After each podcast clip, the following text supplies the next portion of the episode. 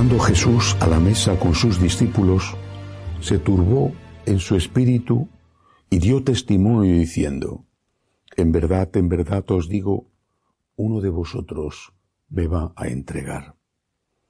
Los discípulos se miraron unos a otros perplejos por no saber de quién lo decía. Uno de ellos, el que Jesús amaba, estaba reclinado a la mesa en el seno de Jesús. Simón Pedro le hizo señas para que averiguase por quién lo decía. Entonces él, apoyándose en el pecho de Jesús, le preguntó, Señor, ¿quién es? Le contestó Jesús, aquel a quien yo le dé este trozo de pan untado. Y untando el pan se lo dio a Judas, hijo de Simón el Iscariote. Detrás del pan entró en él Satanás. Entonces Jesús le dijo, Lo que vas a hacer, hazlo pronto. Ninguno de los comensales entendió a qué se refería.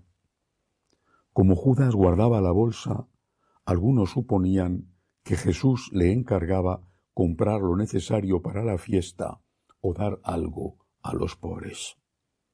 Judas, después de tomar el pan, salió inmediatamente. Era de noche.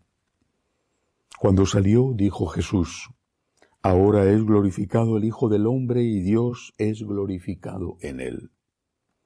Si Dios es glorificado en él, también Dios lo glorificará en sí mismo, pronto lo glorificará.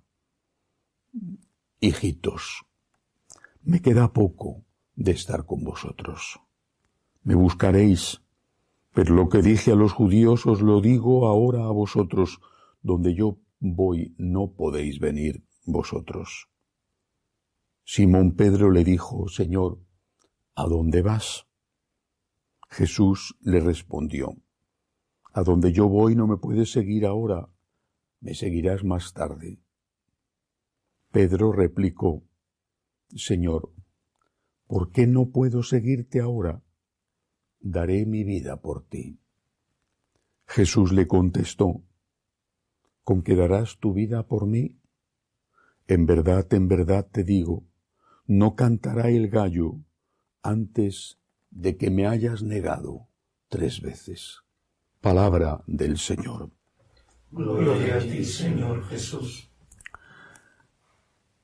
El Evangelio de San Juan hay que leerlo siendo consciente de quién lo escribe y de cuándo lo escribe. Era un joven un adolescente posiblemente, 15, 16 años, cuando vive esto, es un anciano de más de 80 cuando lo escribe, no ha olvidado. Hasta tal punto no ha olvidado que recordando aquello que vivió y que, como es natural, le dejó un impacto imborrable, ¿quién podría olvidar ese momento? Al recordarlo tantos años después, recuerda este detalle, dice, Judas, después de tomar el pan, salió inmediatamente. Era de noche. Se acuerda de los detalles porque es algo que marcó su vida de una forma absoluta. Y esos detalles tienen una gran importancia. Por ejemplo, cuando empieza el Evangelio, el fragmento de hoy, Jesús dice, San Juan, que está turbado, está turbado. Más adelante expresará también cómo se siente. Hijitos míos, les dice, hijitos míos, mis niños, mis hijos pequeños, me queda poco de estar con vosotros cuánto dolor, turbación, dice el apóstol, cuánto dolor en esta frase. Es la despedida. Ellos no lo saben, pero lo intuyen. Jesús lo sabe, es la despedida. Y tiene tanta nostalgia, tanto dolor. Me queda poco de estar con vosotros. Hijitos, Hay tanto amor en esta frase. Pero los apóstoles algo debían intuir, porque cuando Jesús les dice a continuación, uno de vosotros me va a entregar, y no intuyeran nada, habrían dicho, pero bueno, ¿quién te va a entregar? O sea, alguien te va a entregar, pero ¿cómo es esto? No se sorprenden de que alguien le vaya a entregar, sino que quieren saber quién es. Dan por, dan por sabido ya antes que hay un traidor entre ellos. Uno de vosotros. Y ellos ya lo saben. Y solo se interesan por saber quién es. Se supone que no era una mera curiosidad, sino intentar evitar que eso ocurriera. Y esta es una primera lección. Uno de nosotros entrega a Jesús. Uno, todos. Cada pecado y según la gravedad del pecado es mayor o menor, la entrega, cada pecado, es una entrega a Cristo, a la cruz. Pero también es una aceptación por parte de Cristo de su labor redentora. Debe de dolernos, tendría que dolernos muchísimo cada pecado, porque es hacerle daño a Él pero Él nos dice, para esto he venido. Y se lo dice a ellos también, para esto he venido. Y lo dice además de una forma que no es fácil de entender. Dice, después de que se hubo marchado Judas, ahora es glorificado el Hijo del Hombre y Dios es glorificado en él. Si Dios es glorificado en él, también Dios lo glorificará en sí mismo pronto lo glorificará. ¿A qué se refiere?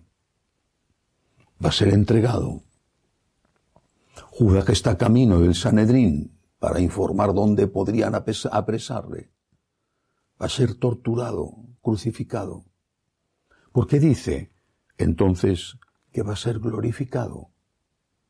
¿Es que hay gloria en el sufrimiento? ¿Hay gloria en la cruz?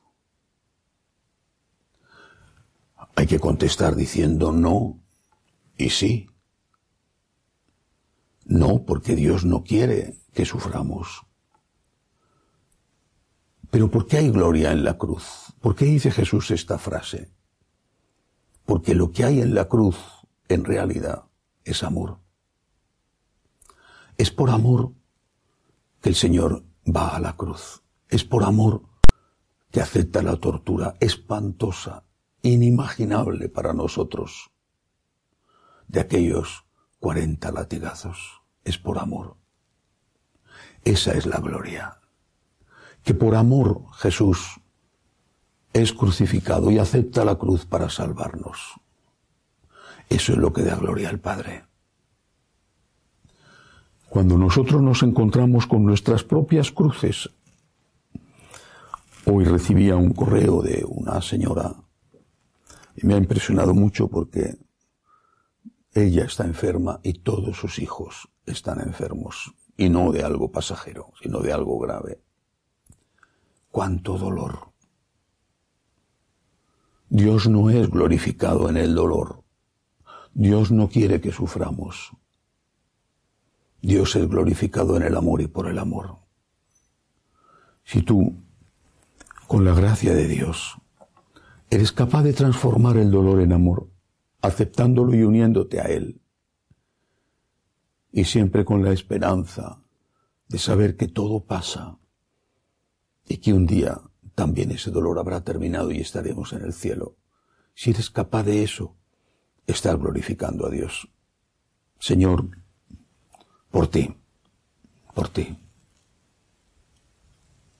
Hoy, como el resto de los días que celebro misa, cuando termine de rezar el canon, pronunciaré una frase levantando el pan y el vino, por Cristo, con Él y en Él. Por ti, Jesús, acepto esta cruz. Por ti. Estoy poniendo el amor. con Cristo, contigo, Señor. Contigo porque sin ti, sin tu gracia, sin tu fuerza, no podría llevar esta cruz. En Cristo, en Cristo. Porque así, misteriosamente, pero realmente, me uno a ti. Tú dijiste, lo que hagas al más pequeño, conmigo lo has hecho. Porque donde hay una persona que sufre, ahí hay una presencia tuya. Y si hay una presencia tuya, Señor, en el que tiene hambre o en el enfermo, también hay una presencia tuya, Señor, cuando soy yo el que tengo hambre o el que estoy enfermo.